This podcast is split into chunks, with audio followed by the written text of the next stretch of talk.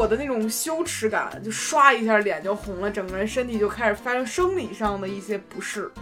你如果羞耻，证明你有一个标准，你的标准高，你会去要求自己，才会在你自己犯错的时候产生一些不适感。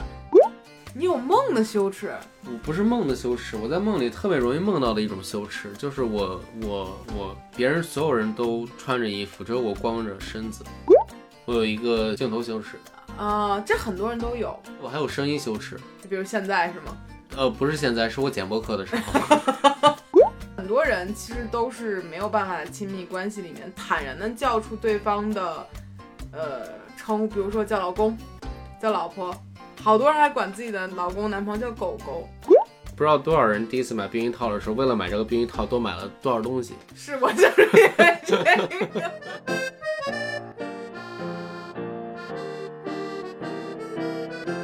Hello，欢迎来到百分之十 Radio，我是胡心树，我是帕洛马尔。今天我们要来聊一聊羞耻这个词。本来我们不知道聊什么的。就在刚刚，我的人生中又出现了致命一击。怎么说呢？就是我刚刚发的，就是公众号内容里面，居然出现了一个错别字，嗯，而且在标题里面。因为这两天就是各种事儿找过来，双十一嘛，特别忙。然后我其实就没有觉得这个题题目有什么问题，但直到我发现，就是情节的“节”的这个字儿写错了，难受死了。就是。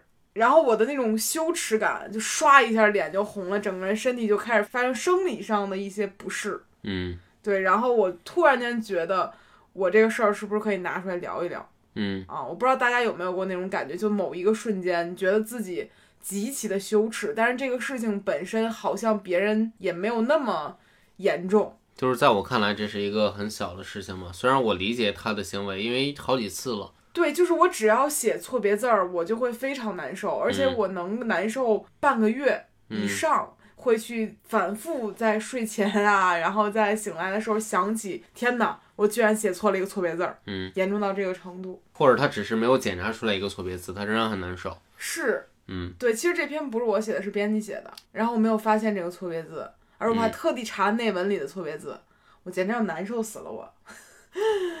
我觉得很多人都会有这种时候，就是心理上的东，心理上的呃影响到生理上的一个表达，是不是有强迫症啊？我觉得其实是有一些。你记得我前几天跟你说过，就是我看电影的时候，我马上迟到了，因为我们点了一杯茶，那个茶非常非常久才做好，然后我们卡着电影的点儿进去的，但是在我等查的那个时间，我真的在出冷汗，加发抖，就是我非常焦虑的，一直在盯着那个。那个做茶的那个过程，然后一直在看着他哪儿能快一点，甚至他动线我都帮他想好了。如果他那个冰箱不要放那么远的位置，可能他已经做完了。而且过程中他还拿了一个冰球，冰球还掉了。对对对，就整个过程都在，就是那个冰球上掉在我心上一样，我就非常的痛苦。我我非常能理解，就是我们会在就是不同的场景产生这样一种就是要死要活的难受的感觉。嗯嗯，而这个感觉只是因为你打破了某一个约定。大概这种感觉，对对对，啊，对我来讲，其实我会默默给自己许下的一个约定就是，嗯，比如说我靠公众号来赚钱，嗯，那其实这是我的工作，嗯，如果我在这事上表现出了一丝的不专业和疏忽，我就会产生强烈的打破约定的痛苦感。那其实对你而言，感觉比如说不迟到，这是你为人的准则，或者说在合适在就是该进去的时间点出现，这是你想好的约定好的事情。但这个东西如果打破了，你会很不适。我觉着我有一些很奇怪的行为，就是我不是每件事我都可以做到不迟到啊。你这个标准还细分呢。对，就比如说电影院，我会影响到很多人，我会感觉到不舒服。但其实你没有。呃，对，但是可能这这这件事儿来源于我对别人迟到看电影这件事儿，我会感觉到厌烦。其实我也能理解，就比如我写了一个错别字，不是所有人都会发现。但是我会觉得所有人都在盯着我，对。而由于我会盯着别人，所以我会觉得这个东西是一个互相的。比如我在视频里面字幕出现的错误，其实你对我的批评也是有的。对对，所以你会觉着所有人也在像这样去批评你，或者心里去这样做了。对，就我太在乎这个事儿了嗯。然后我会发现。我的人生中有很多这种所谓的约定吧，都是我自己给自己去定下的。你现在想一想，你有什么就是由于自己定了约定会产生羞耻感的事情吗？如果打破了的话，打破了，或者你有什么羞耻？你觉得我的羞耻啊，母语羞耻算吗？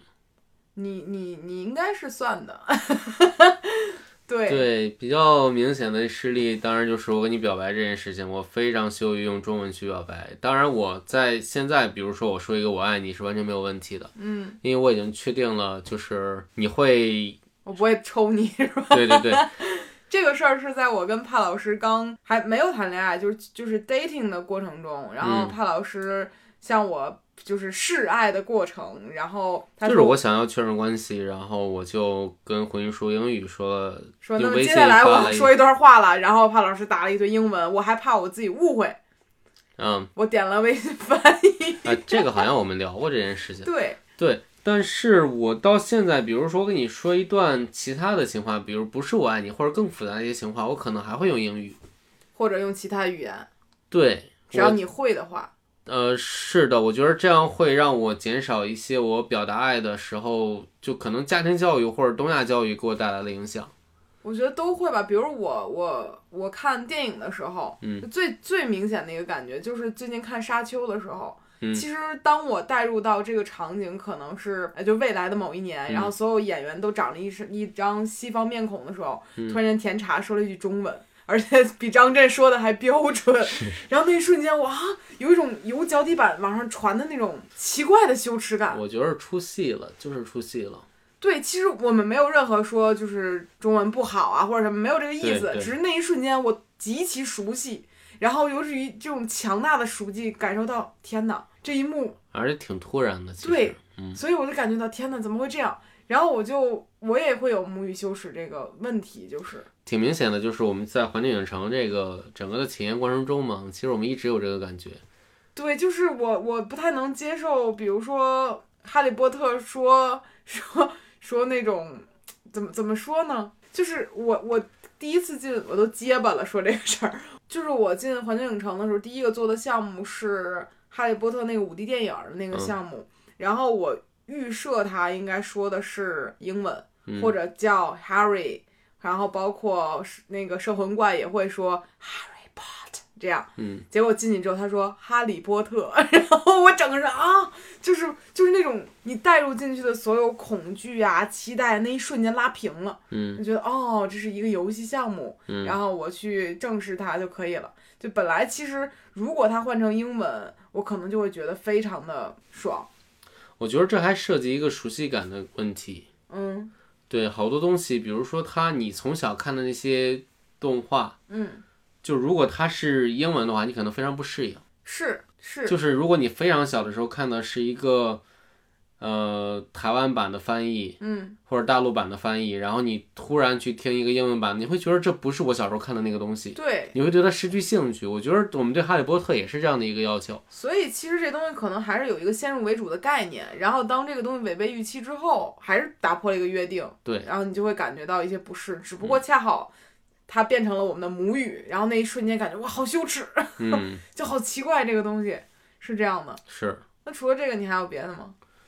还有别的吗？梦算吗？你有梦的羞耻，我不是梦的羞耻，我在梦里特别容易梦到的一种羞耻，就是我我我别人所有人都穿着衣服，只有我光着身子。这个感觉我听过非常多人做过这种梦，对我非常常梦到这个场景，你查过吗？我没有，为啥不去查查？我现在给你查查吧，周公解梦，为啥不查？我不知道，你现在就是把手机给我来，我给你查一个。你说着你的感受，我给你查。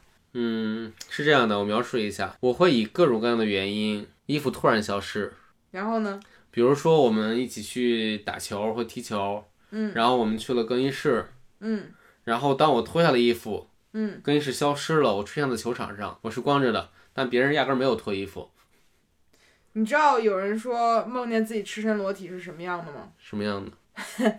呃，一种说法是表示你近期可能会因为某些丑闻而让你感到羞愧、无地自容；那我其实没什么丑闻，另一方面，也有怕被外人看穿自己的顾虑。你好像也没有。我就是一傻子。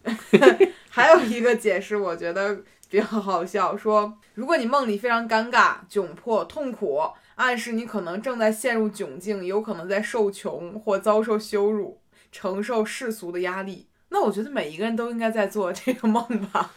谁没有在承受世俗的压力呢？作为一个山东人，我可能因为考不上公务员，所以一直在梦见这个。哦，还有一种说法，说梦见自己赤身裸体的心理学的建议是泄露你会对婚姻的态度。你猜是啥态度？光着，或者我会光着出去。他说，如果未婚的话，你有机会遭遇逼婚；但你已经结婚了，那你天性自由，你不愿意被束缚，逃避或拒绝婚姻都有可能。没有可能，马老师。其实他很多周公解梦，你看他一个东西说了八百种说法。是你总有一个中的，你就感觉是是这样。简单来讲，就是可能你就是承受了压力，但是个人都在承受着压力，嗯，只不过你恰好就是借此梦见自己光着吧。但我其实挺喜欢光着的。对呀、对呀、你在享受自由。这个其实这种羞耻是在你梦里面，其实并跟现实没有什么关系。对，那么我其实，在羞耻上面还有挺挺多的，我太容易羞耻了。如果你这样说的话，讲一些，就是，嗯、我想想啊，我先说我的，你先说。我有一个相机羞耻，镜头羞耻。啊、这很多人都有。但是我觉得我们的工作让我很难，对，对，而且我还有声音羞耻。就比如现在是吗？呃，不是现在，是我剪播课的时候，就是你听不了自己说话。我很痛苦，就是我会觉得我说话声音怎么是这样的？虽然我一直知道我说话声音是这样的，啊所以可能很多观众说，就是听众会说说为什么帕老师有时候不怎么说话，嗯就他其实是很害怕自己就剪的时候再承受一遍自己说话的痛苦，所以他不说。对，只要我不说，我就不丢人。其实你刚才提到那两个，很多人都有。是，嗯，其实我最开始也有，嗯，呃，但是我最开始管那东西叫镜头恐惧，是，不是羞耻，因为那时候的就是镜头还不能翻起来，你记得吧？就是你没办法看见镜头里我我不只是这样的，我不是因为就是镜头我不能看到镜头里的自己，嗯我会感觉到恐惧。嗯我还有一个问题就是，我只要面对镜头，我还还好。嗯我很怕的是，比如说我在街上拍 vlog，啊，你怕我很怕别人看我。其实你知道这个东西是可以被训练的吧？就是我之前也会很很担心，嗯而且他会有一部分不自信的点，比如说，呃，我在刚开始做自媒体的时候，就是由于比较红嘛，对不对？就是最开始确实还可以，然后去走过红毯，就是那种时尚的那种，就是戛纳那种，啊，都，走过。然后呢，那个时候我的不适感是非常强的，嗯就是我不知道为什么他们要关注我，但是其实人家并没有关注我，而只是我恰好走这条道儿需要被关注。嗯，我那种不适感是通体别扭的。然后你刚才提到说别人会看你，对。我当时的感觉就是，我不知道为什么我会出现在这儿，别人还会看我，这种感觉是一样的。你你能明白吗？嗯，就你会比平时获得更多的关注，其实人家也并没有关注你，而是你认为别人在关注你，嗯嗯，就是这种感觉。我也会有类似的，而那个时候逐渐，其实现在我已经适应了，我完全可以接受我举着相机在所有人的注视下走过他们旁边。但是我觉得我们就是程度还是不一样的。嗯，你比如上次我们在环球影城碰见那大哥，就是我们当时看到很多拍 vlog 的人是极度自信的，对，其实我们还是略微羞耻的。我只是敢张嘴说话，但是太过于夸张的事情还是不太敢。感觉就别人有的人是敢于在在大庭广众之下，就是拿着相机还能翻几个跟头，然后再倒立或者把衣服脱掉都没有问题。对我，我可能是社交牛杂症，就是之嗯前提到那种，我可能今天突然间特别牛逼，我就敢在大街上跳舞，第二天我突然间觉得我到底在做些什么，我就会什么都不干，嗯啊，很复杂。啊，至于声音羞耻这个事儿，我记得小的时候大家去就是刚有那个随身听的时候，大家都会录那个磁带，录自己的声音，你录过吗？没有，我从小就知道自己五音不全不是，不是唱歌，是说话。就小时候拿磁带录自己声音，啊，那很小就有。对，然后我听了听，我觉得不是我在说话，然后我觉得很好笑，然后我继续说，继续听，然后我就产生了一种很奇怪的快感，就是我在听别人说话，但是是我说的，嗯你明白吧？嗯哦，然后那个时候我并不觉得很羞耻，因为我说的事儿是瞎说的，就是自己跟自己说着玩儿。直嗯到我记得，呃，之前是做播客还是干嘛呀？就是听到自己的声音被录下来，然后还需要被让更多人听到，然后我就不行了。我其实最明显的对你的感觉就是，你不敢听自己唱的歌。嗯，是，而且而且我其实不太好敢听自己，就是怎么说呢？就是如果你把这个事儿最终会成为一个作品，嗯我都不敢回头去看它，你懂吗？比如说你，哎呀，你看我不停的需要确认，你明白吗？你懂吗？就是这种羞耻感，很多时候我怕大家不是共通的，包括听众也会，我会担心大家有没有这种感觉，觉得我们很矫情，但是事实上这个东西会很深深的困扰着我们的生活。我觉得很多人都会这样吧，比如很多人他不敢看自己演的电影或电视剧，啊，会有吗？会有的，嗯，嗯，或者他从来不看这个，因为他觉得那个他不敢看，啊，也是，嗯，对，毕竟就是可能会有更多肢体接触啊、眼神啊，那都不是自己，而是角对色。对对，嗯，我觉得还挺正常的。反正我是不敢，而且我听别人说说，比如说辣辣，我喜欢你的书，哎，然后我一下就很难受。嗯然后说我看你的什么 vlog，哎，我也会很难受。嗯就是一旦他们会把这个东西提炼成一个所谓的，比如带引号的作品，嗯这是你的一个成品的时候，告诉别人向你表达喜欢，我就会很羞耻。嗯嗯，我觉得可能在我的成长环境里面，没有人会大肆的表扬我。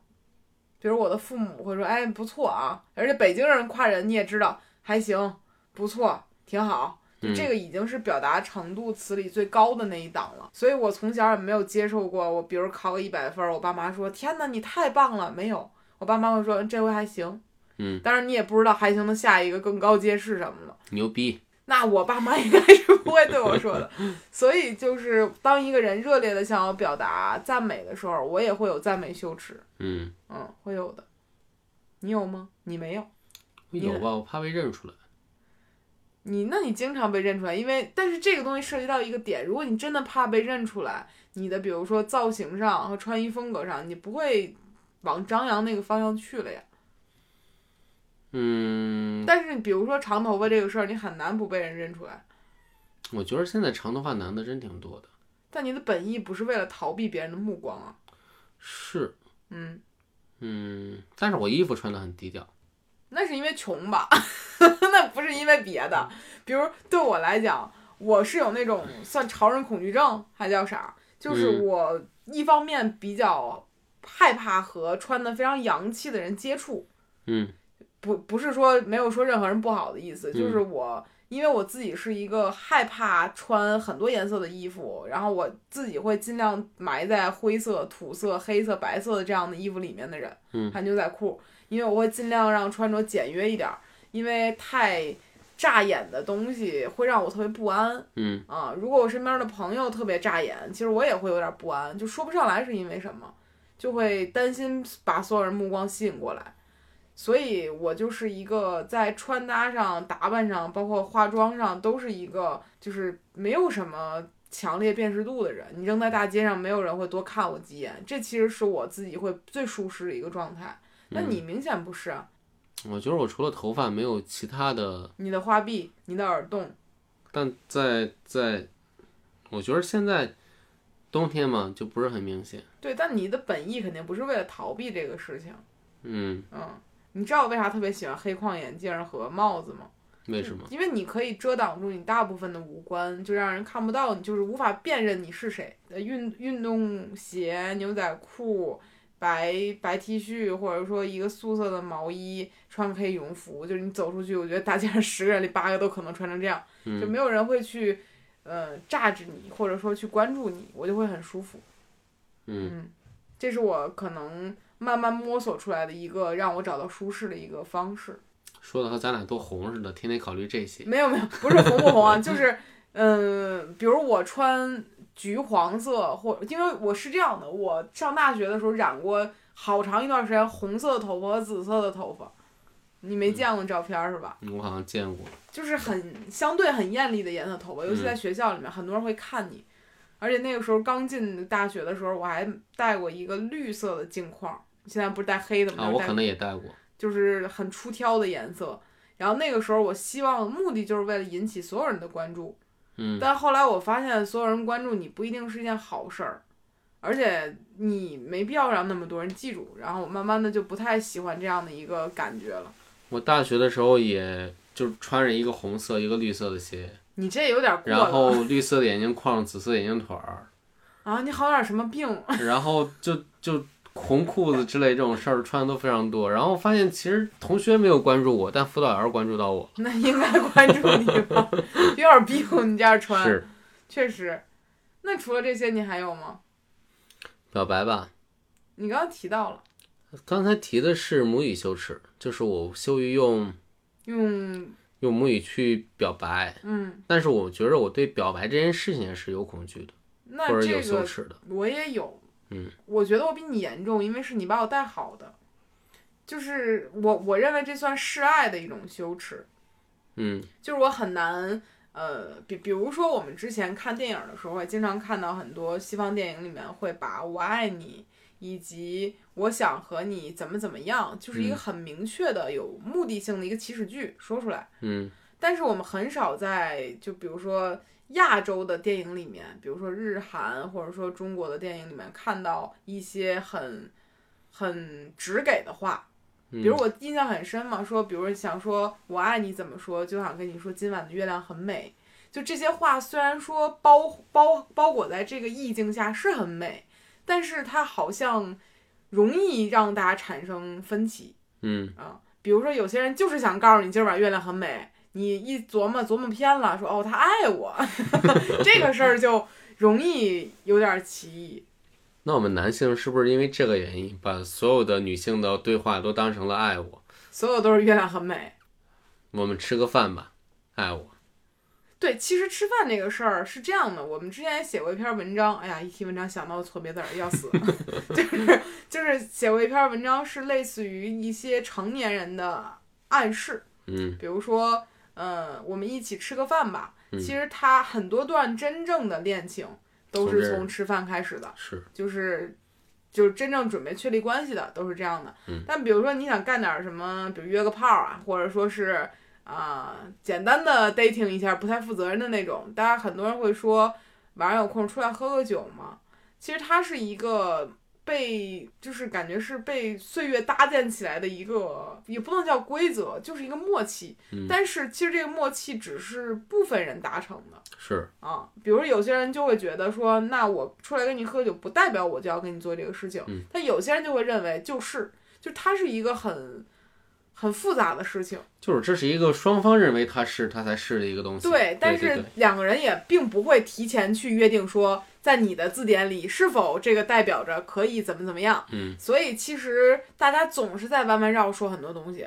是，啊，那其实我也受到这个影响，以至于我觉得像“我爱你”和“我想和你在一起”这些话是不能用汉语表达出来明确的意向的。嗯如果说出来，我就是个臭不要脸的人，我不好意思。你你能明白不？嗯，我其实说的这个和语言并不是很有关系，而是一个害怕这件事情。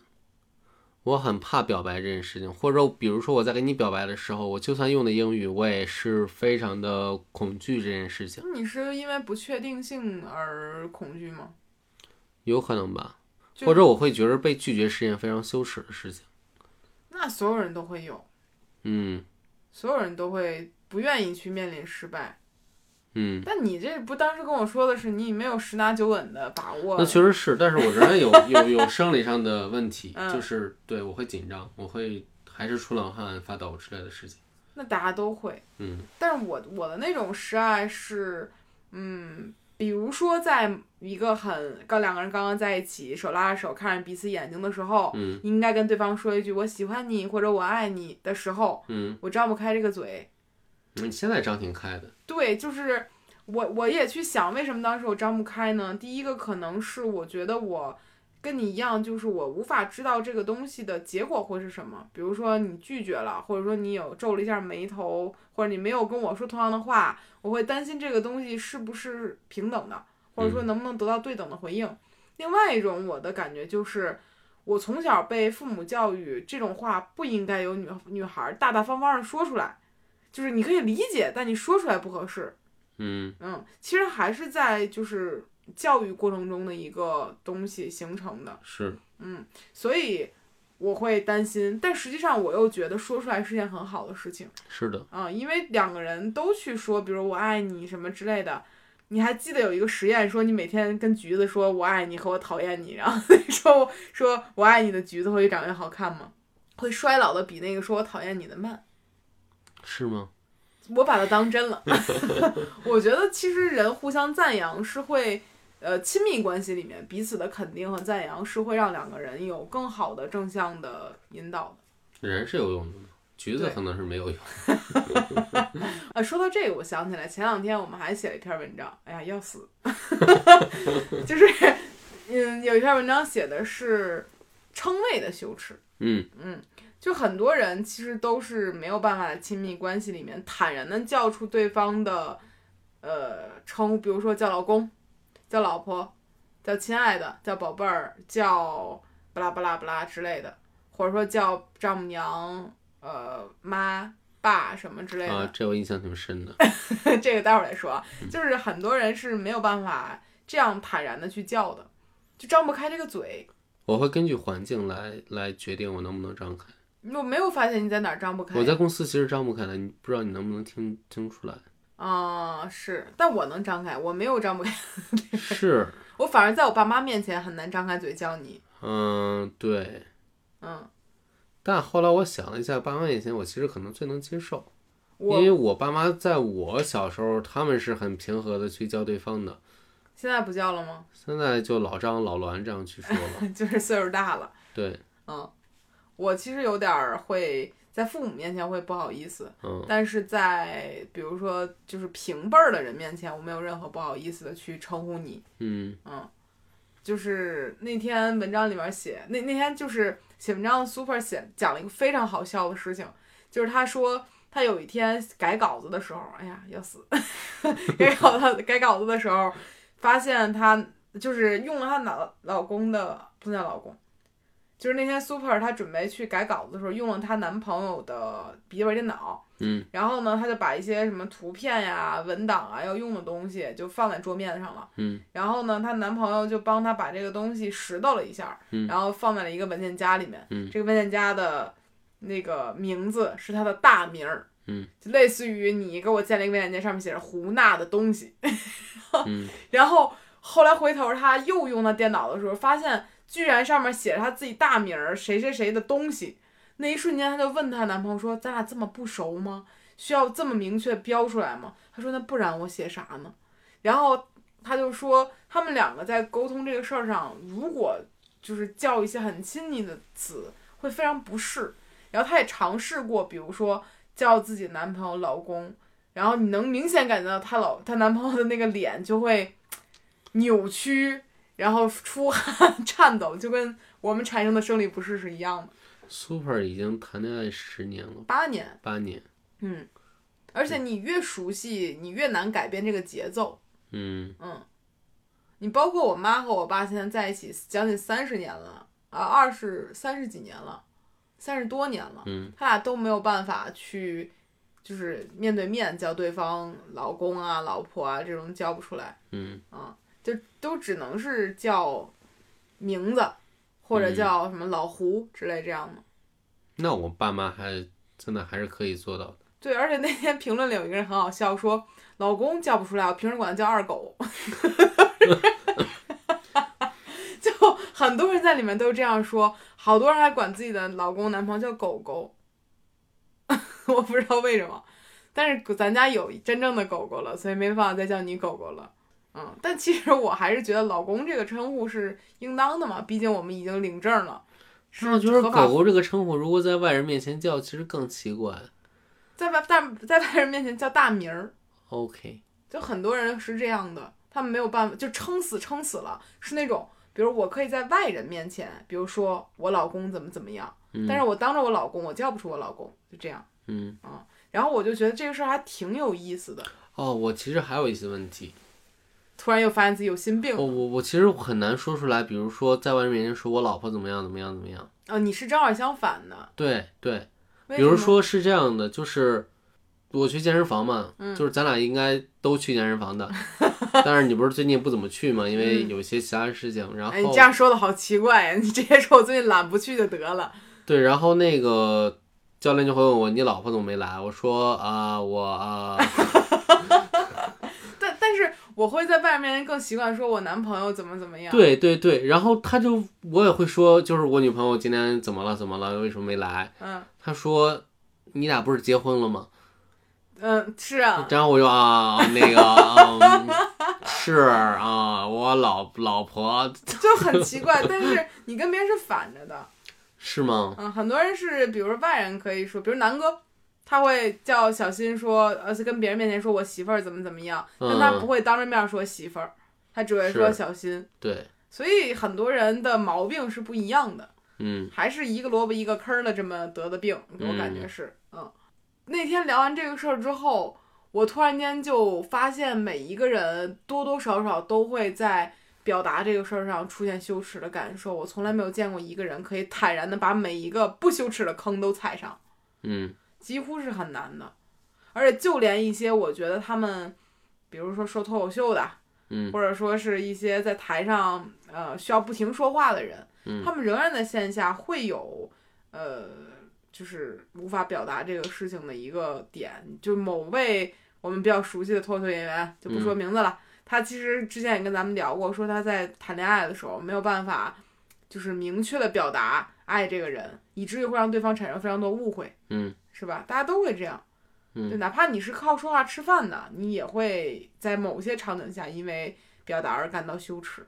但其实，嗯，我想了一下，我有一个羞耻的点是很多人可能会有，但我从来都没有的嗯，比如月经羞耻。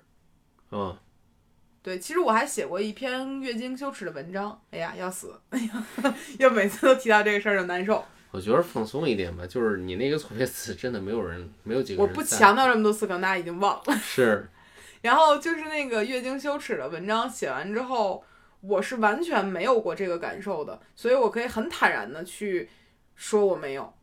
嗯嗯，因为那个时候我小的时候，我妈告诉我说，女孩子长大的标志就是来月经。嗯你你你长大了，你拥有这个特权，而且我妈是在我来月经之后非常高兴的跟我说这个事儿的。嗯然后我觉得小孩子其实和小狗很像，就是都需要正向激励。真正的嗯小狗啊，是的，对你激励它，你给它好，就是微笑，它就会觉得这个事儿啊不重要啊，轻轻松松就过去了。你特别面色凝重、很紧张，孩子就觉得天哪，这是个大事儿。我觉得是这样的。我觉得很多事情都是家长刻意去营造一个这事儿很恐怖的一个感觉。对，然后我小的时候，我妈就特别开心，我印象特别深。嗯我第一次来大姨妈的时候，大概是在六年级，嗯哎，五年级、六年级，反正差不多。然后我已经睡着了，然后我妈是准备给我洗内裤，嗯小的时候，然后她把灯突然打开，然后推门进来说说那个娜娜，你快让妈妈看看我，然后就 我就不知道看啥，我妈让我把内裤脱了，然后看上面有没有红色，然后发现有，嗯然后那个时候其实我是有点慌张的。因为我妈已经铺垫过很久，说这是个什么东西，嗯但是我仍然会为成为一个大人而感到一丝不适。你你你明白不？你没有来过，你第一次遗精的时候应该也会有这种感觉吧？还好。反正我是由于在妈妈的铺垫下，我觉得这一瞬间是神圣的。就是我就是往那个大门里一迈，我成个大人了，就这个感觉。嗯然后我妈就是很开心，就是喜迎我长大了的那种状态，让我觉得这个事儿完全不恐怖。而且我妈那个时候叮嘱我说，就是她会塞给我一包卫生巾嘛，跟我说如果有男同学就是笑话你啊、嘲笑你什么的，你就拿出来给他们看，没有什么大不了的，就是让他们自己臭不要脸去就行了，大概这个意思。所以我上学的时候就对这个事儿完全不会感到有什么羞耻的。而且更有些男生他就是很讨厌的，会拿这事儿说事儿的时候，嗯然后我就说，那麻烦你从我书包里把卫生巾帮我拿出来。然后他们是不敢去拿出来的，是，我觉得很奇怪。就是越拿这个事儿开玩笑的人，他越不敢碰这个东西。然后我就我就小的时候，由于我妈妈引导我这方面很好，嗯所以我就会看着他们羞耻。对，我觉得很多男性会有一个买卫生巾羞耻。那会有，那不是呃庞博那段子庞博那段子也是这样，我就是当时我特别不理解这个段子为什么会产生，其实能可以理解的，呃、就是每个人都会有一个自己对于私密的部分的一个点。哦，因为这件事儿是这样的，我妈可能很小的时候，我在打酱油的时候，我妈就说你捎一包卫生巾回来。啊，小的时候就会觉得这事儿不是事儿，呗。我觉得大家就是把这事儿早点儿去去解决掉就好了。是，但是分人，分每个人都是每个家长都容易把一件特别小的事儿夸大化，就就就很严重。对看父母认为这个事情重不重要了。嗯嗯，比如说，我觉得很普遍的一个例子就是，我觉得真的好多狗。狗的事情 让我非常的困扰。我们今天早上起来就会有那种，啊，就是早上起来遛狗、遛狗、遛宝宝的遛宝宝，就是在阳光最好的时候，然后遛宝宝的呃家长们就会看见狗的时候会把孩子往后拽，说啊狗，然后想嗯保护它，但是呢狗走了之后又会推着宝宝说来我们去追狗狗吧，对，而且就是我们小区很多小孩儿，他他如果喜欢狗，他家长会说，呃，你好，就是我们孩子很喜欢狗，能不能摸摸这个狗？就这种，他孩子看起来就非常的开朗大方，就一点交流的问题都没有。嗯，你说到这儿，我就突然想起来另外一个我极度羞耻的瞬间，是在我第一次去买避孕套的时候。啊，这个我也有。但是你知道吗？那个时候我就是一个女孩子，嗯首次去买避孕套的时候，去屈臣氏，哎，你都不知道那天我都尴尬疯了。本来我就是没怎么细看，然后把它放进包里之后去结账，然后好死不死那天买的东西我多买点别的，然后那个结账的人他有一个东西没给我消磁，然后我把这些东西都扔到包里之后，我往那个门外走，他门那个东西响了。然后就是哔哔哔哔哔 就在那儿响，然后工作人员说：“您好，不好意思，麻烦您把包打开一下。”嗯，然后我就挨个翻出来，他就挨个拿出来，在那儿试。当他试到避孕套的时候，好像就是避孕套没有消磁。他说：“不好意思，麻烦这个您去前台消一下磁。”然后我那个整个人已经崩溃了，你懂吗？脸睛脸应该已经红了。我不是脸，我通体都红了，就跟嗯我喝完酒一样，我太难受了。那一瞬间我在想，为什么要这样折磨我呀？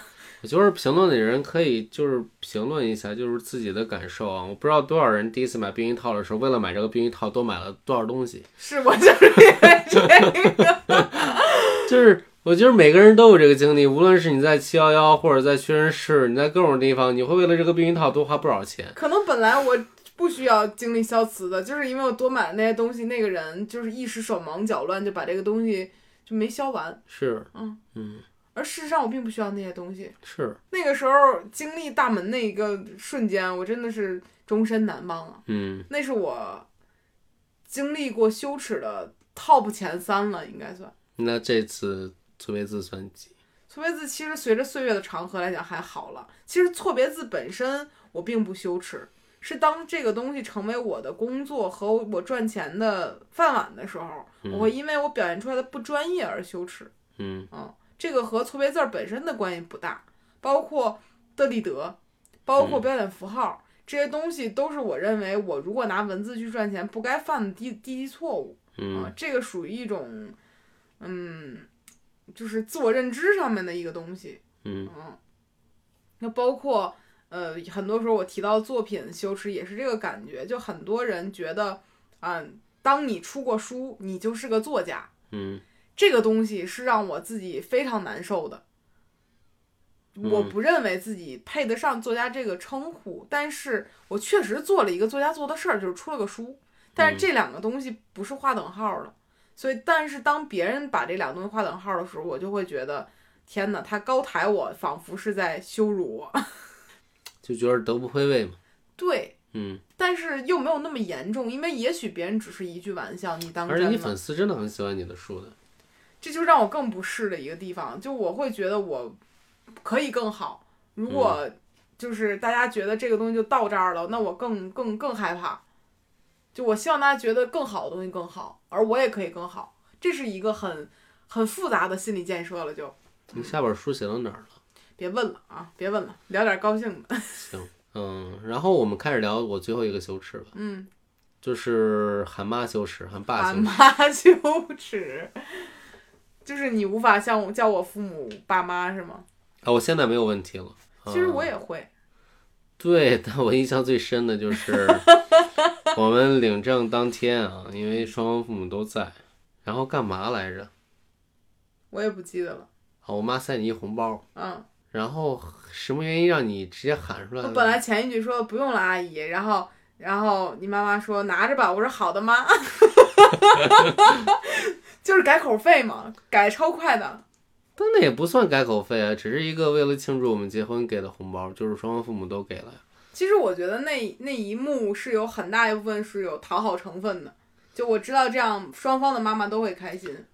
对，但是当时回音室把我逼到了一个我不喊他妈妈骂就很尴尬的一个地步。嗯但是我喊呢，我又很羞耻。嗯，嗯，所以其实还好了，最后还是喊出来了，而且现在已经非常习惯了。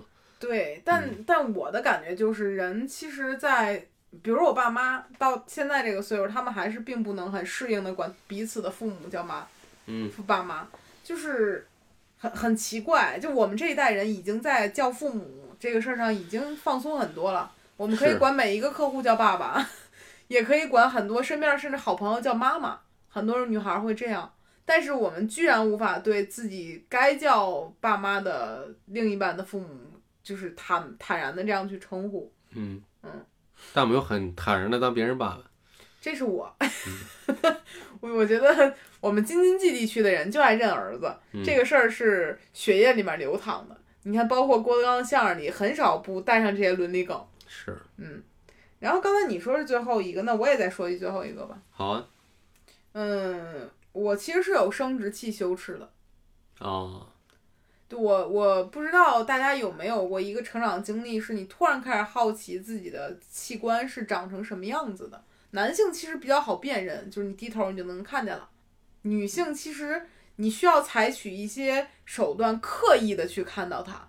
嗯嗯，其实呃，如果你是一个男孩儿，你小的时候只需要活着就可以无意间 看到你的生殖器，嗯。但女孩子是做不到的。嗯。嗯，包括我慢慢意识到我的性特征是由两部分组成，嗯呃上边和下边就是胸部和呃下体的部分是分开的，嗯。然后胸部的分部分大概在小学的时候才有逐渐发育起来，嗯。这个部分是让我感觉到逐渐开始羞耻了，嗯，而且它最开始的形状和它的呃疼痛感、肿胀感会让我感觉到可怕，嗯。嗯，然后当这个部分完成它的发展了之后，我就会觉得我好像，呃，包括就是上学的时候生理课学到说女性的性器官大概是在什么位置、长什么样子的时候，嗯。我很想知道它长什么样儿，但是我无法就是有无意间看见它长什么样儿嗯。啊，所以我必须得采取一些措施，有意的知道它长什么样儿。那时候老师呃没有老师，就是同学之间女孩儿的私密话题。是说如何拿一面就是半径呃直径在十厘米左右的小镜子，看看皮。是，嗯然后我不敢，我觉得这个动作是打破我的羞耻心的，我无法接受我自己拿个小镜子去看看皮，这个事儿也能这样干吗？我我我不敢，嗯嗯，而且我一直概念里是女孩子不可以做这种事情，女孩子怎么可以看看自己的皮？而我真正知道它到底长什么样儿的时候，是跟你在一起之后，你给我拍了一张 照片儿，我才知道它长什么样儿了。而这个时候我已经二十九岁了。嗯这个事儿其实挺可怕的，你想一想，我身上长了一个东西，我这辈子都没见过，还不是我的后背，没有嗯亲眼见过。对，这个其实是可能我到更老都会有的羞耻的东西。嗯嗯。但其实我告诉你，它没有什么问题。那我会下意识觉得它不好看。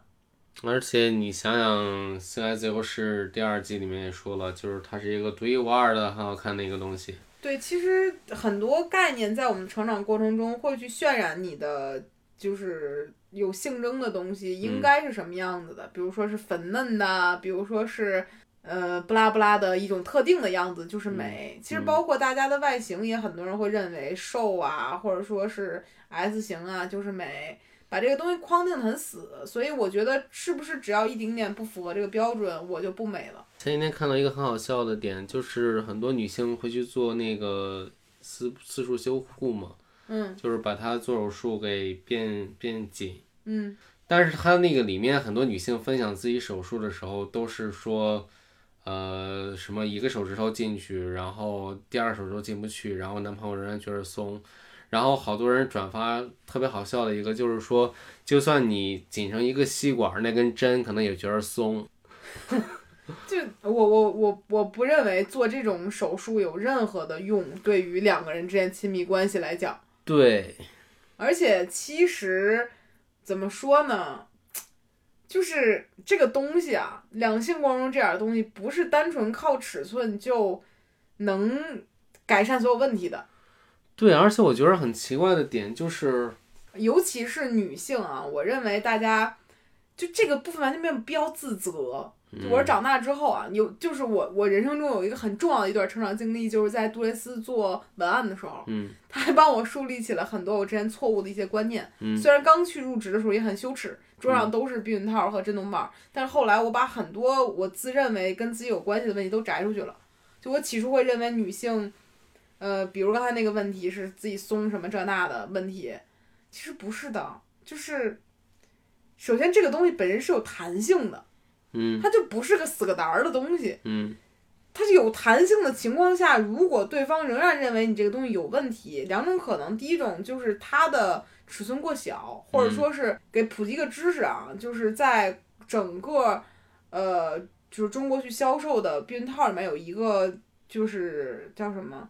有一个计量单位叫标称宽度，这个标称宽度你可以去看每一个避孕套上都写着，嗯。在国内卖的比较多的应该是五十二毫米，然后出口的，因为我去过青岛的，就是杜蕾斯青岛的工厂，嗯出口的在五十九到六十毫米，嗯。这个东西就是男性的生殖器的直径，嗯。我们就是是认可，就是亚洲人的直径会比较细，嗯。但这正常，因为这就是各个人种的一个标准，嗯，嗯大概是这样的。但是如果就远远低于这个标准，就会产生脱落，嗯。所以需要去买更小的这个标准宽度的这样的一个套套。嗯。然后除了这个之外，其实在就是性本身这个事情周边的东西，不只是插入这样一个动作可以让双方获得快乐，嗯。嗯，所以为了这一个动作，还是双方都弄不明白这是怎么回事儿，就去做了一个非常疼痛的手术，并且有可能有后遗症的事儿，是很不值当的。会会容易出现比如漏尿这种情况吧？漏尿都次要，就是你想这个东西在关键的部位开刀，它这个地方本身其实就挺挺不舒适的。是，嗯，我甚至在小红书上也看见过有女性觉得自己的外阴不好看，嗯会然后把她的阴唇剪了。你知道这个东西，一方面你的快感就会逐渐消失，嗯另外一个就是我无法想象这个东西在修复的过程中，比如你上厕所，有多疼？嗯，但是你为了这个东西去追求什么，就也不明白。这东西到最后聊到成了一个生理卫生课了，是，我觉得是男的不值当的，你做那么大牺牲啊？男的自己说的。对，对，反正说到这儿，就是想说说我自己本来有的这个羞耻，现在其实从口头上来讲已经解决很多了，没那么羞耻了。嗯我是感觉人，呃，如果你想就是有一些标准的活着，很难不去面临一些羞耻的情况，因为人有标准，同时也会犯错，这个东西一定会产生一些瞬间是让你自己尴尬的，所以算是好事儿吧。我现在聊完之后已经舒坦多了。是吧？说出来就好了。对我感觉只是错了一个字儿嘛，又不是我真的没有文化。是，毕竟我从业了这么些年，一共写了三个让我印象深刻的错别字儿之外就没有了，嗯还不是我亲手写的，嗯亲手写过一个，哎，嗯要死，又想想 难受了。其实还好，其实还好，反正我是觉得，嗯，在我经历这些羞耻瞬间之后，我会看待别人的一些羞耻瞬间更加的宽容。对，而且随着自己年龄成长，也更宽容的去面对自己的这些羞耻。嗯，我会的。我觉得大家都会遇到这个问题，就像刚才说的，你只你如果羞耻，证明你有一个标准，你的，标准高，你会去要求自己，才会在你自己犯错的时候产生一些不适感，是那种心理带动生理的。那本期的播客就聊到这里吧，然后。大家如果有什么自己的羞耻感受，也可以在评论区里面分享一下。我觉得这是一件好事。还有别忘了分享我在说的，就是大家买套套的时候，到底为此多付出了多少东西。为了三十块钱东西买了六百块钱东西。是，好了，本期播客就到这里了，感谢大家的收听，拜拜。拜拜。